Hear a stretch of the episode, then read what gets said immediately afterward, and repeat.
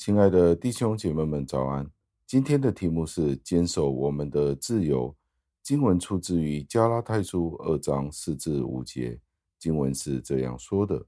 这是因为有些混进来的假弟兄，暗暗地来侦查我们在基督耶稣里享有的自由，为的是要挟制我们。对这些人，我们一点也没有让步妥协，为了要使福音的真理存留在你们中间。感谢上帝的话语。在当时的罗马天主教徒要求基督徒们需要为星期五、星期六或者其他的日子去禁食，不要吃肉。我们宁愿死一百次，也不可以去遵守这样子的规则。为什么这样子的说呢？因为我们要尊重耶稣基督为我们买来的自由，上帝在他的话语当中已经释放了我们，我们就不应该为了人自己心血来潮的幻想而放弃了我们的自由。当然，我们知道这样子的做法就是削弱了上帝的权威，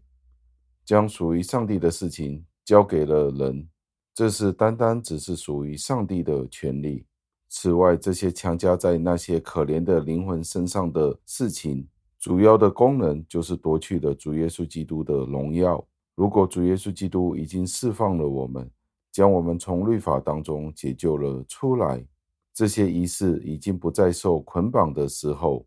那我们就有理由相信，我们要废除和抛弃这些由人所想出来的一切的事情。所以，我们要明白一件事情。那就是我们要以造就人为我们主要的动力，因此我们的行为要合乎真理，也要用爱在我们与其他人的交往当中约束我们自己。这个就涉及到我们要愿意的自我控制，因为我们是为了要造就我们的灵舍，而不去乱用我们的自由。同一时间，我们也不可以违背上帝的真理，或者是将一些的错误。融入到我们错误的讲论当中，使得造成其他人有一个混乱，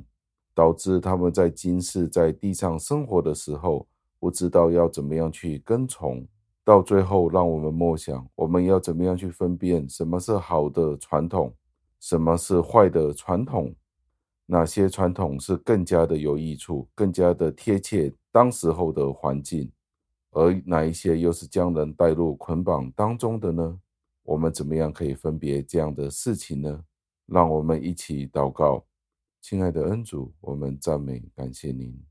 要抱紧耶稣基督所给我们的真自由，求您让我们知道什么是好的传统，什么是人带给我们有捆绑的传统，夺去了人在基督里面所拥有的真自由。主啊，这真的是很困难的。尤其是我们活在这些有这么多文化背景的地区当中，求您赐给我们真正的智慧。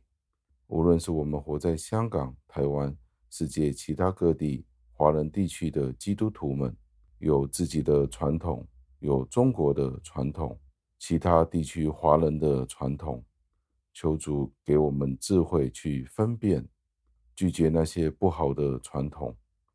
听我们的祷告。是奉我主耶稣基督得胜的尊名求的，阿门。